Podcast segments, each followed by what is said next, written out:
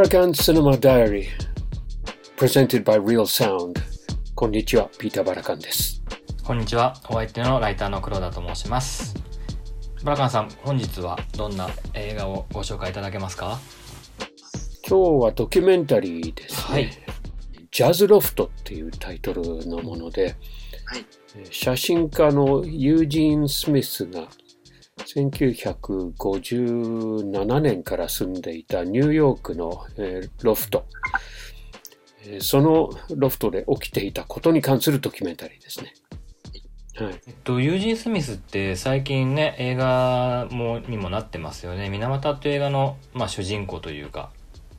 はい。写真家で、えー日本でも水俣病についての写真を、まあ、告発というか写真、えー、と日本人の奥さんと一緒に撮ってそれを出版して、まあ、ある意味その水俣病の、えー認知度というか、まあそのえー被害の大きさ問題の大きさみたいなものをこう世界に広く知ら知れ渡らせる、まあ、役割のこうになった一人ってことにもなりますよね。そうですね。ちょうど50年前の話だったんですね。はい。その水俣の映画ご覧になりました、いや見てないんですよまだ見見たいなと思ってるんですけど。えーとてもそれも面白い映画で、まあ、ジョニー・デップがユージン・スミス役で主演しているんですけど、その映画の一番最初の場面が、まあ、1971年、ちょうどユージン・スミスがこの、えーロフトを離れる時期なんですね。はい。で、まだギリギリ住んでた時に、えー富士フィルムの人が、えーコマーシャルの出演依頼で来るんですね。うんうん。で富士フィルムが新しく出した、えーカラーフィルムのコマーシャルにユージン・スミスに出てほしいというもので、えー最初はユージン・スミスが、まあ、このあの水俣の映画の最初の場面でここの展開があるんですね。でユージン・スミスは、いや、俺はずっと白黒の写真ばかりを撮っているから、カラーフィルムを使ったことがないし、みたいなえーことを言うんですね。ただ、あのその時に彼は全くお金がなくて、うん。で、困っているから、結局そのコマーシャルに出るんですね。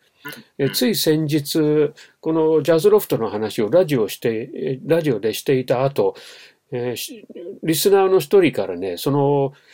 あの、富士フィルムのコマーシャルを覚えてるっていう方が、へーからメールが来たんですよ。はい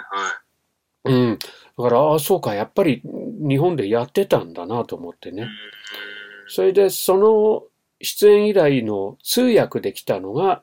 えー、美代子さんっていう、後に彼の奥さんとなる人なんですすね。。はい。で、その、えーあの、出演の交渉が終わった後に、いや、実は、あの、彼女は、えー熊本県出身者。で、実は私の地元でこんなことが起きてるんですと言って、あの、たくさんの資料を大きな封筒に入れて彼に渡すんですけど、えー最初は何も別に考えてなくてね、あの家にも持ち帰って、もう彼もほとんど、えーアル中に近い状態、まあ、ででも、うんまあそういう、もう毎晩毎晩もう大酒飲みうん。なんですね。で、まあ家に帰ってその封筒をボンとね、あの、落とすんですけれど、なんかの時にね、それを思い出して見てると、えーその水俣の姿に心を打たれて、で、結局彼女にまた連絡を取って、まあ日本に行くことになるわけですね。で、とにかくね、そその時に住んでいたのがこの、えージャズロフトで描かれているところですね。はい。えーニューヨークの6番街の821という建物。これは、あの、黒田さんはご覧になったんですか？もちろん見ました。ははい。で、まあ、あの、一番最初に、まあ僕ね、もう何回もこれ見てるんですけど、実はね、えー夏にやったあ音楽映画祭。で、この映画も2回だけ、まあ、プレミア上映のような形であの上映したんですけどはい、そのこともあって、もうこれまで多分5、6回見てると思うんですけど、見るたびにね、いろんな気づきがあるんですね。まあ、どの映画もそういうこことがありがちなものなんですけど、うん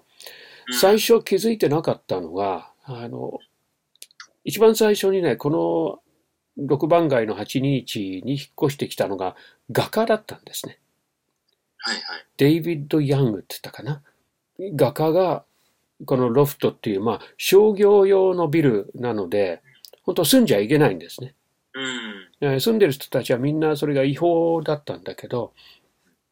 その絵描きはまあ、あのスペースが広いし、窓もあるし、あの、仕事場としてはアト、アトリエとしてはもう絶好の場所なんですけれど、1950年代というと誰もロフトなんか住んでいる人いないんですね。で、彼はまあ自分の画材やなんかほの他に、えーアップライトのピアノも入れたんですって。うん。で、自分のジャズミュージシャンの友達がたくさんいたからね、あの、リハーサルのスペースっていうかね、あの、みんなが演奏するスペースとして、いいところ見つけたよ、つって、連絡すると、もう毎晩、その、いろんなジャズミュージシャンが出入りするようになるわけですね。で、それがね、1950何年って言ったかな、54年とかだったと思います。で。ユージン・スミスがそこに引っ越してくるのがね、3年後です。57年。はい。えー彼はもうすでに、あの、すごく有名なフォトジャーナリストになっていた時期なんですけど、この映画を見てるとね、あの、ユージン・スミスのいろんなことが語られていて、あの、いつから有名になったのかな？多分40年代ぐらいからだと思うんですけど、はい。えーと、第二次世界大戦でうん硫黄島にも行ってるし、沖縄戦でもしあの従軍写真家としてえー働いていたんです。で、従軍写真家っていうかね、あの、えー写真雑誌のライフの取材、えーだったけれど、まあでも従軍じゃなければいけなかったんでしょうな、あんなところにね。で、その時に大怪我して、沖縄でねうん。2年間全く活動できないような、あの、その怪我した時の写真も出てくるんですけど、はい。ちょっともうひどい状態、もう顔が、あの、縦にちょっと長くなってるような、いましたね。うん真ん中に包帯巻かれててねは。で、口の上がもう完全に吹っ飛んだような状態だったらしいんだけど、そうですよね。鼻もちょっと曲がってましたよね、その後の彼の顔を見ると。はい、ははいい。だからそういうことを経て、うん。えーっと、まあ、ライフでも撮ってたし、いろんなところでも撮ってたんだけど、あの、僕すごく面白いと思ったのはね、あの、雑誌社のその写真の扱い方っていうのはうん、写真家が撮ったフィルムを丸ごと渡すはい。それで、えー現像するのも、プリントするのも、レイアウトするのも、何か、何から何まで、すべてがその、えー雑誌社の人物が、まあ、いいろんな人たちが分業で、えーやってるんですけれど、写真家が何もそれにタッチしていなかった。で、どの写真家も、まあ、それはしょうがない。雑誌社はここういうもんなんだっていうふうに諦めていたらしいんだけれど、そこでユージン・スミスが、あの、自分の、あの、焼き方にどれだけのこだわりがあったかっていう話が出てくるんですけど、うん。その話もめちゃくちゃ面白くて、いやーあれは面白いですねそのプリなん焼き付けっていうんですか？あの白をこうはなんていうか鮮やかに出したりとか僕ちょっと昔写真やってて暗室とかも入ったことあるので、まあ、あの技術の素晴らしさっていうか凄さっていうものはちょっと尋常じゃないものがあるなっていうふうに思いましたうんうんうんあの、非常になんか有害な化学物質使ってるし、はいはいはい。うん。で、なんか誰かが言ってましたね。と、あるプリントで、あの、その、えー印画紙って言うんでしたっけ？うんうん。印画紙はね、250枚1箱で売ってたんだけど、ある写真で1箱使い切って、ようやく自分が納得するプリントができたっていう、それだけのこだわりがあったっていうんですようね。んなんか手で光のこう当てる時間とかを調整してるシーンとかも出てきましたよねはいはいはい。うんあれもかなり細かい作業をやってないとあんなことは普通できないと思うんでうん、黒田さんもそそういうことをやってました？やってましたやってました。あのー白を強調するためにそこだけこうなるべく当てるようにしてあの黒くするところはえっ、とあ逆か。光が当たらないようにすると白くなるのかな？そうなんかそう。そういうコントラストをはっきりさせるためにはちょっとその当てる場所をこう時間を変えなきゃいけなくてそれをこう手の指の隙間からあの光を当てたりとかそういうちょっとしたそのまた影を動かしたりとかしながら調整していくってちょっと絵を描いたりするのに近い感覚なんですけどまあある意味ちょっと一発勝負みたいなところもあるからその何枚も使い切るっていうのももちろん名付ける話ですしすごいエピソードだなって思いましたね。だから写真も全部今デジタルになってて、もうどのぐらいになるのかな？もう20年以上多分ね、デジタルの世界になってて、今はもうほとんどの人はスマートフォンで撮ってるぐらい。だからね、ああいう焼き付けの、えー、奥義か。あの、もう、おそらく想像すらしなかったっていう人が多いと思います。だからそういう意味でもね、この映画はもう本当に興味が尽きない作品なんですけど、まああの、その、絵描きがロフトを借りた後に、あの、他の部屋にも、部屋っていうか、スペースもあのミュージシャンが借りるようになって、でちょうど50年代の終わりから60年代の頭にかけてですから、ジャズがどんどんどんどん発展していく時代ですから、え誰かが言ってましたけど、あの、ディクシーランド、つまりはもう古いニューオーリンズスタイルのジャズやってる人もいれば、ビーバップやってる人も、ポストビーバップ、まあ、つまりほとんどフリージャズの一歩手前のようなジャズもやってる人もいるけれど、みんな構わず一緒に毎日もう夜になるとあのジャムセッションをやっていたという話ですね。で、そのビルがね、古くてオンボロで暗くて臭くて、入るたびに出口はどこにあるか確認してから入るっていう人がいて、ちょっと想像を絶する。まあ、ニューヨークのダウンタウンですから、あの、しかも50年代、60年代、だから本当にひどかったんだと思いますね。うん。そこにずっと住んでたんですもんね、ユージン・スミスはね。であの、カーラ・ブレイがちょこっと出てきますよね。あの人が、えっ、ー、と、出身はどこだったか覚えてないですけど、17、8でニューヨークに出てきた、えー、時に、あの、有名なバードランドっていうジャズクラブで、タバコ売りの仕事をしていたんですね、最初。で、あの、写真が、彼女じゃないかもしれませんけど、あの、典型的なタバコ売りの写真、あの、首にかけて、こう、トレイがあって、そこにいろんなタバコがあって、こう、客席を歩きながら売るわけですよね。あのカーラ・ブレイが、そういう仕事をしていたっていうのは、なんかすごく面白い 感じがするそれで彼女も同じロフトだったか違うロフトだったか、まあロフトに住んでいたって言ってたんですね。彼女はね、それは違法だったっていう話をして、あの、昼間は机を置いて、あの、洋服なんか全部ね、ファイルキャビネットの中にしまい込んで、あたかもそこで商売をしてるように見せかけて夜になると、あの、余計なものを全部また、あの、取り払って、あの、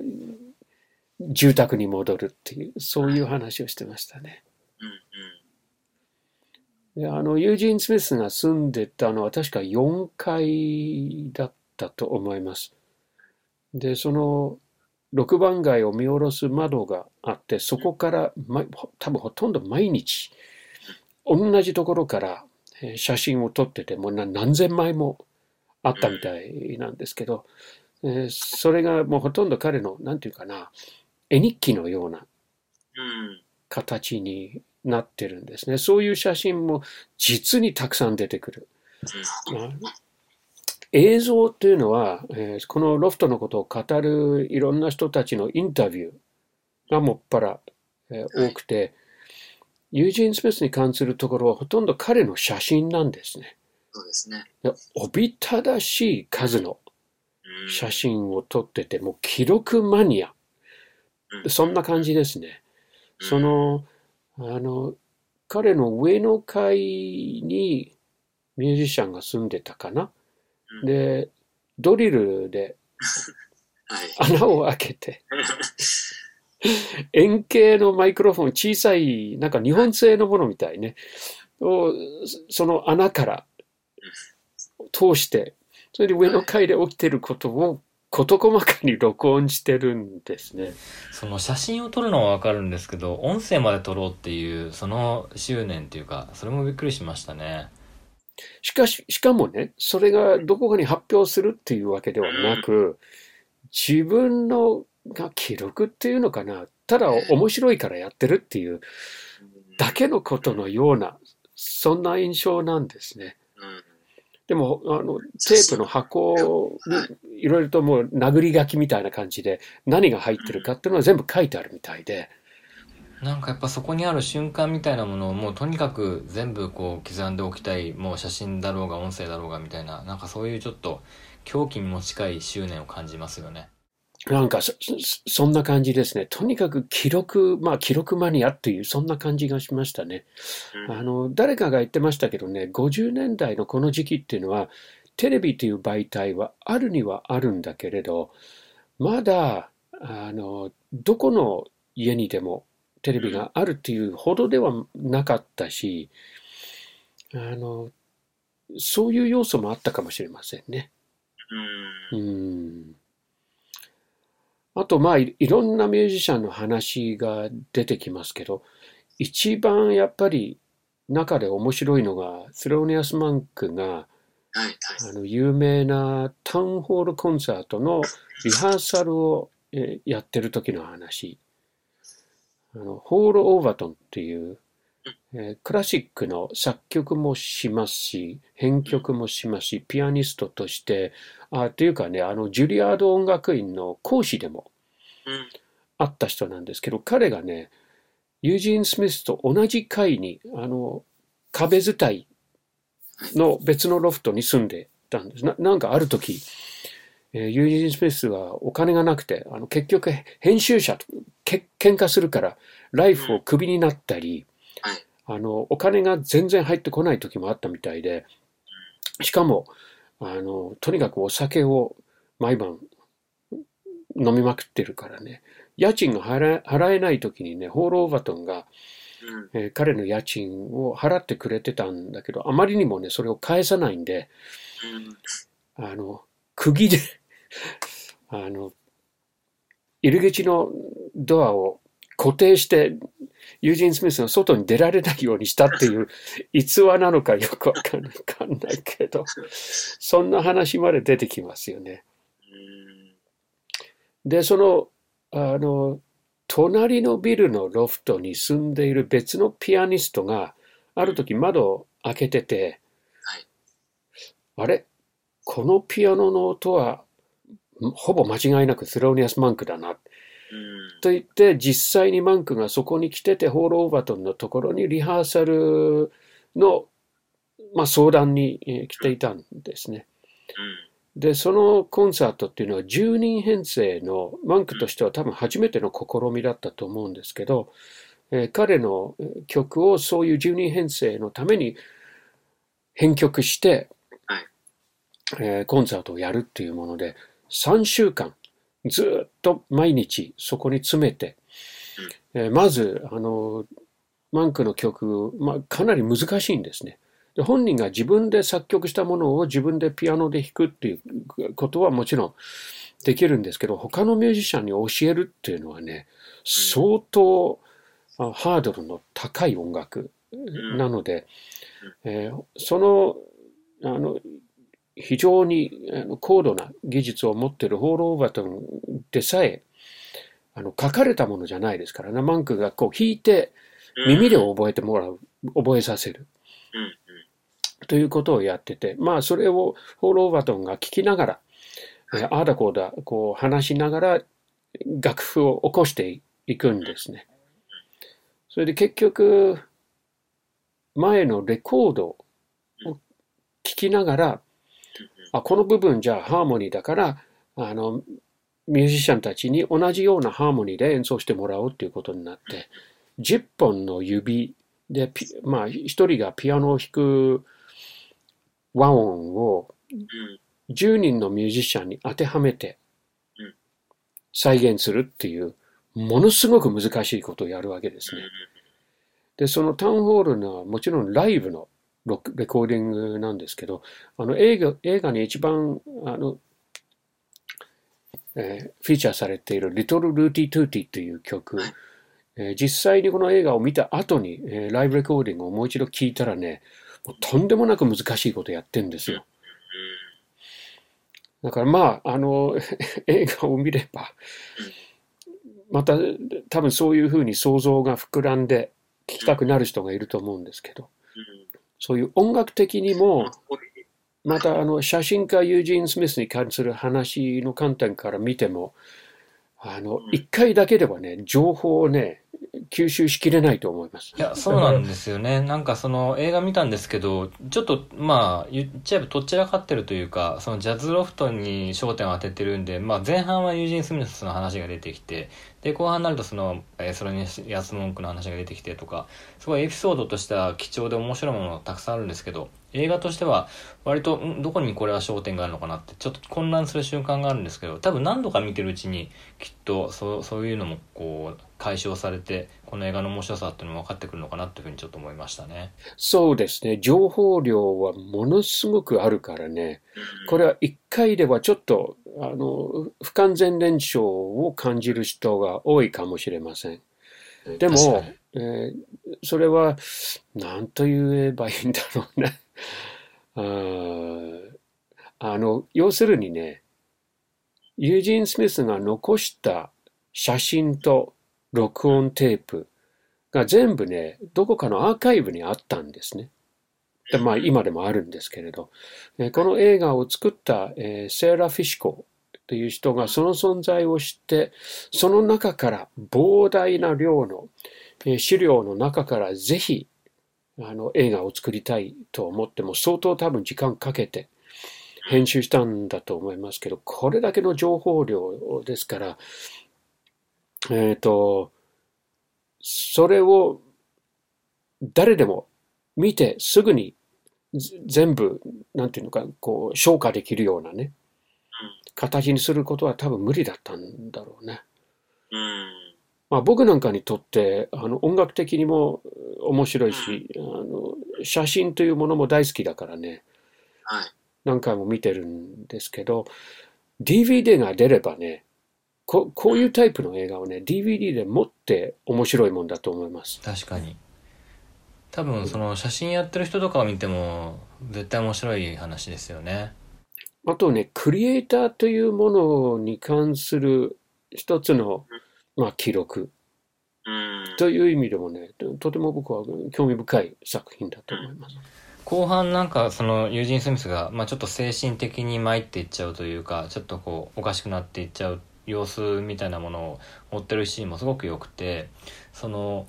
まあ、彼は、まあ、暗室にこもって本当にコツコツ一人で職人技のような仕事をずっとしているでまあその性格的にもそのライフとトラブルを起こしたりとか割とまあ癖のある人なんだろうなと思うんですけどでそれでどんどんまあ彼孤立していってしまって外の世界ともこうつながりがなくなってしまうことでよりこう精神的にね参っていっちゃう様子みたいなものも後半書かれていてなんかその辺はちょっと何ていうか考えさせられるものもあって、うん、興味深かったですね。そうですよね。そういう個性の強いクリエイターっていうのは、まあ、往々にして難しい人が多いと思うんですけど、もうその最たるもの、そね、そんな印象が確かにありますね。うん、しかも多分その沖縄に行った時のその、えっ、ー、と大怪我したのって相当なんか後遺症で苦しんでいたみたいで本当なんか食事とかもほぼできない状態だったって聞きました。なんか牛乳を1日瓶で 10, 10本とか20本とか飲んででオレンジジュースになんか生卵を入れてそれをかき回してそれを栄養にして飲んでさらにウイスキーを煽ってたっていう状態だったらしいですから多分固形物とか食べられなかったんじゃないですかね。えだ映画にその話出てこないですよね。映画には出てこないです。ちょっとあれからなんかこのユージン・スミスっていう僕ユージン・スミスの展覧会を2017年にあの東京都写真美術館に見に行ったことがあって、まあ、その時にちょっと感銘を受けたんですごいタイミング的にも良かったんでいろいろ調べてみたんですけどいや本当相当そういうまあ変わったエピソードみたいのがたくさん出てきてうん、面白面白かったというか興味深かったですね。うんうんうん。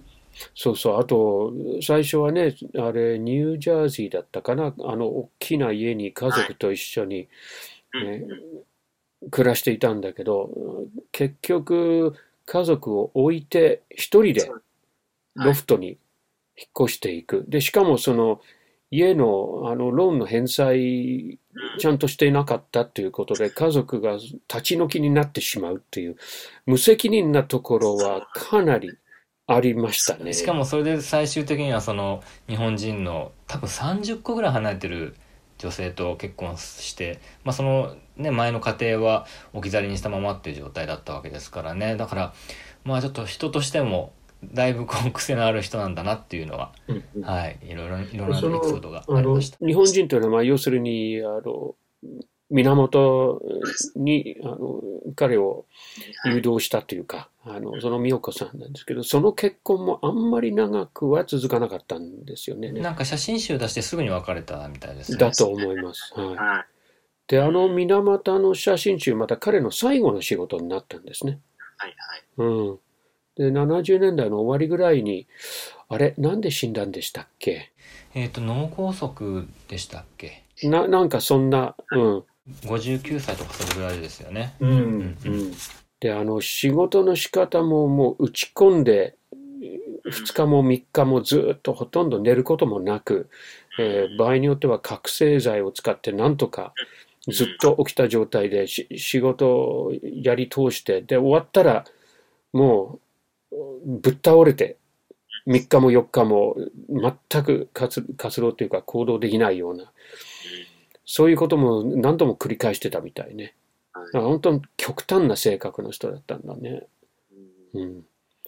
まあでもね、ついこの前、えーお茶の水の、えーえーと、ギャラリーバウハウスというはいところで、あの彼の写真展、あまだ続いてるかな？もしかしてまだ続いてるかもしれません。はい。あの、やってるんですけどね、それが、あの、やっぱり素晴らしいね。うん。あの、ああいうスタイルの白黒の写真っていうのはもう本当独特のものが、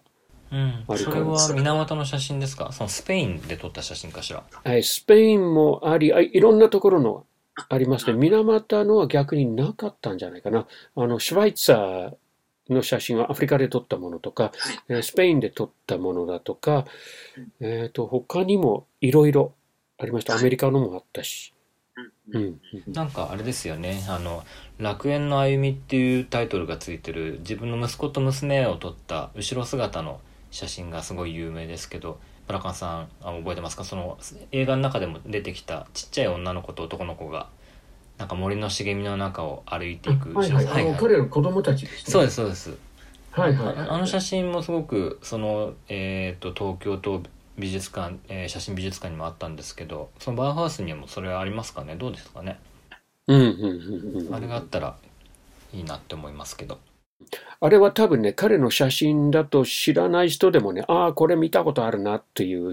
人が非常に多いと思います、そうです。ね有名な写真ですよねうんうんうん。なんかでも本当にこれ見てて思ったんですけどジャズミュージシャンってこうドラッグやったり精神的に参ってしまう人ってなんかめちゃくちゃ多くないですか？なんかロックミュージシャンより多い気がするんですけどバラカンさんどういうの思います？確かに、えー多いと思います。あの、いろんな理由がありますけど、人種差別がかなり大きな理由の一つだと思いますね。あの、毎日毎日うん。そういう差別を受けている人っていうのは、あの、ジャズミュージシャンは結構旅が多いでしょう。で、行くところ行くところ、黒人だから泊まれない。黒人だからレストランで食べられない。あの、トイレにしたって黒人用のトイレに行か行かなきゃいけない。そういう生活をずっとやって、やってると、もちろん全員ってことはないけれども、こう、沈み込んでしまう、ふさ塞ぎ込んでしまうっていう人がいても全くおかしくはない、うん。と思いますね。うんあともう一つ、ジャズの場合、あの、チャーリー・パーカーっていう人は、はいあの、自動車事故で、うん。えー背骨を痛めたんですよね。で、入院した時にね、その痛みを和らげるためにモルヒネを与えられていて。それで彼も中毒になってしまったんですよ。うん。で、まあ人種差別の要素もああったのかもしれませんけれど、チャーリー・パーカーはもうずっとそのまま、あの、ヘロイン中毒になってしまって、まあ35歳で亡くなっちゃったんですね。で、彼はもう本当に天才だったから、はい間違った、えー印象というかね、あの、チャーリー・パーカーがドラッグを使ってあれだけのすごい演奏をしたっていうふうに関連づけてしまった他のミュージシャンが多かったみたいで、うん。それでチャーリー・パーカーの真似をしてドラッグにはまってしまったっていう人がかなりいたようです。ある時期。なんかあれだけ凄まじい演奏、あれだけ速い演奏ができるのは、アンフェタミンをやってたからだみたいな言われ方は確かによくされていましたよね。うんで本当は多分関係ないと思います。うん。うん普通ドラッグやったらなんか逆に演奏できなくなっちゃいそうな気がしますよね。どうなんだろうね。いろんな発言をする人がいるから何とも言えないんだけど、まあ、ろくなことはないと思うけどね。あの、このジャズロフトでロニー・フリーっていうドラマ、白人のドラマの話も出てきますよね。あの、彼がシャドウ・ウィルソンという別のドラマを見に、ジャズクラブに行った時にね、挨拶した時にね、おお前、ハイになるかいって言って、あの、マリファナの話をしてると思って、おうおうって言って、で、楽屋に誘われて行ったらね、白い粉をだ出されて、これどうすればいいかもわかんなかったんだけど、やってみたら、もうあっという間にはまっちゃって、うん。というちょっと悲劇的な話も出てくる。うん。うんそういう界隈的にも、まあ、蔓延してたというか、そういうところもきっとあったのかもしれないですよね。白人でもチェット・ベイカーとかも相当な、確かヘロイン中毒だった気がしますけど。はいはいはい。で、それをね、コントロールできる人がめったにいないんですね。レイ・チャールズなんかは自分でコントロールできたと言うんだけどね。うん、あの、レイっていう映画があったでしょはいはいはい、ありますねう。。ご覧になったことはありますか？大昔に見たけど、もうほぼ忘れてます。ジェイミー・フォックスがレイ・チャールズを演じた、すごくいい映画なんだけど、もう今は多分ね、もう上映権切れてると思うけど。うん。うん。ああれ、確か、あの映画のほぼ最後のところに例のそのヘロイン中毒の話が出てきて、もう自力で立ってしまう。もう部屋に閉じこもってね、もうもがきながら、確か一週間ぐらいかかったんじゃないかな。でも自分から辞めたっていう、めったにない話。うん、すいません、ちょっと脱線。いえいえいえいえ、なんか本当そう、ジャズミュージシャンでドラッグとかアル中の話ってよく聞くんで、まあ今回の映画の中にもそういう話が出てきたから、なんでなのかちょっとバルカンさんに聞いてみたかったんで、すごい、はい、勉強になりました。うんうんううんん。まあ、とにかくこのジャズロフト、あの、さっき黒田さんがおっしゃったようにね、ちょっと、し消化するのが難しいところもあるかもしれないけれど、あの、まあ、あんまりそれを意識せずに、まずは一度ぜひ見てほしいなと思います。なんかあれですね、ユージン・スミスについてちょっと知ってる、知っていると面白いかなと思うし、あとまあそのセロニアス・モンクのそのタウンホールのアルバムもちょっと聞いておくと、あのリハーサルのシーンがどれだけ過酷だったかとか大変でどれだけ苦労したのかっていうのが見えてきてより楽しめそうな気がしますね。そうですよね。今聞くのは簡単ですからね。Spotify とかでもうあの持ってなくてもうん。聞けますから。はい。あの、そのロフトにいる間、もうユージン・スミスがよくこんな時間があったなと思うぐらい、あの、そこにいる人たちの写真を四六時中撮ってたみたいで、もう何万枚、何万枚なんてもんじゃないと思うけど、この映画にも実にたくさんのあの写真、まあ記録写真だからね、あの割とカジュアルなものもあるんだけど、うん。でもね、そういうカジュアルなものでもね、じっくり見てるとね、いい写真がすごく多いですよ。ああ、めちゃめちゃいい写真だらけでしたね。ううんん、うん。あそういう意味でもね、あの実に面白い作品う、ん、うん。ジャズロフトっていうタイトルだけだと、もっとね、全編ジャズがそうですね。あの中心になっていると勘違いする人もいるかもしれません。そういうわけではないけれど、まあ、じゃあの時代のニューヨークのジャズの世界のこともうん。よくわかる。ジャズロフトと言われた場所で起きていたクリエイターたちのこう引きこもごもっていうそういう感じの話かもしれないですね。うん。あの、英語の現代はね、じ The Jazz Loft according to W. Eugene Smith。はい。あ要するに彼の目から見た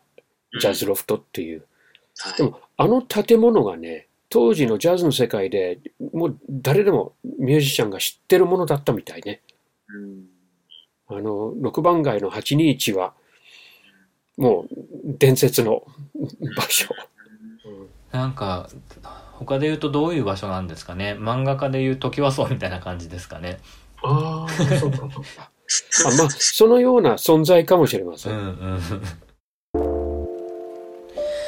えーバルカンさん今回も素晴らしい映画を紹介いただきましてありがとうございました。こちらこそありがとうございました。また次回よろしくお願いいたします。はい